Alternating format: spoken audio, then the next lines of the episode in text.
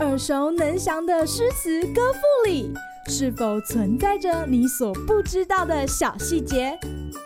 快跟着师傅麦恩居一起补充韵文当中的小惊喜！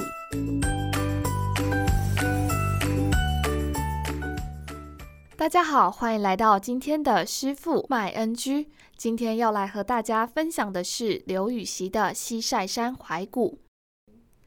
王浚楼船下益州，金陵王气黯然收。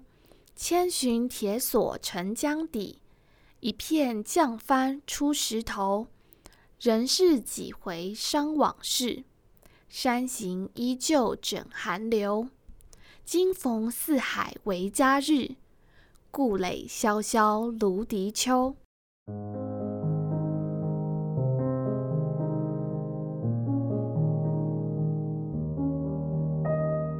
我们曾经提过，柳宗元因为参加了顺宗时的永贞革新而被贬官。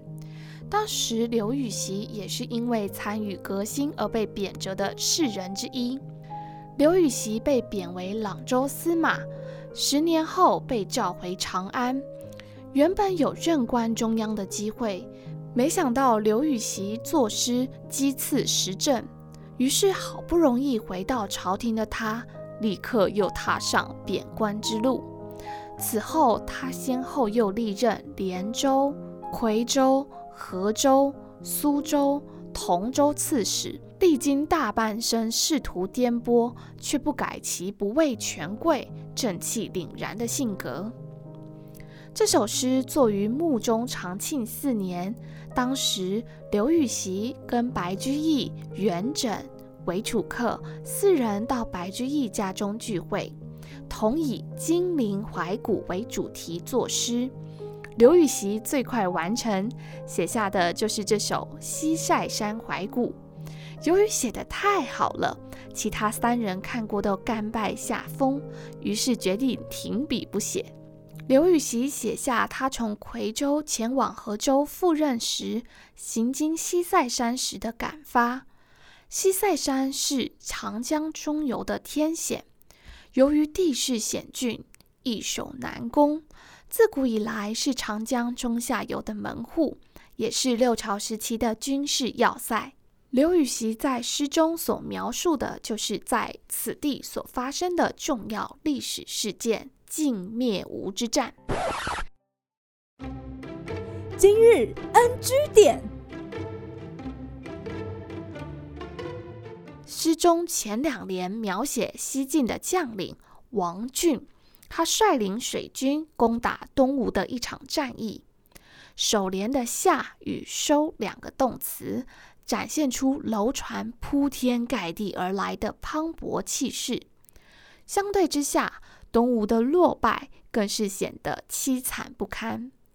一下一收，两字之间将历史兴亡的巨变。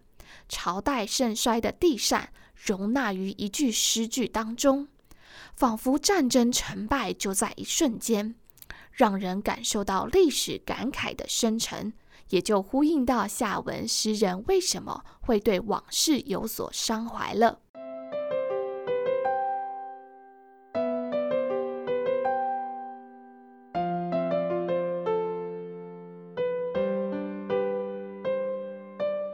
怀古诗当中，往往伴随着诗人的有感而发，不只是当今的政治社会局势，也对过去的历史心发感慨。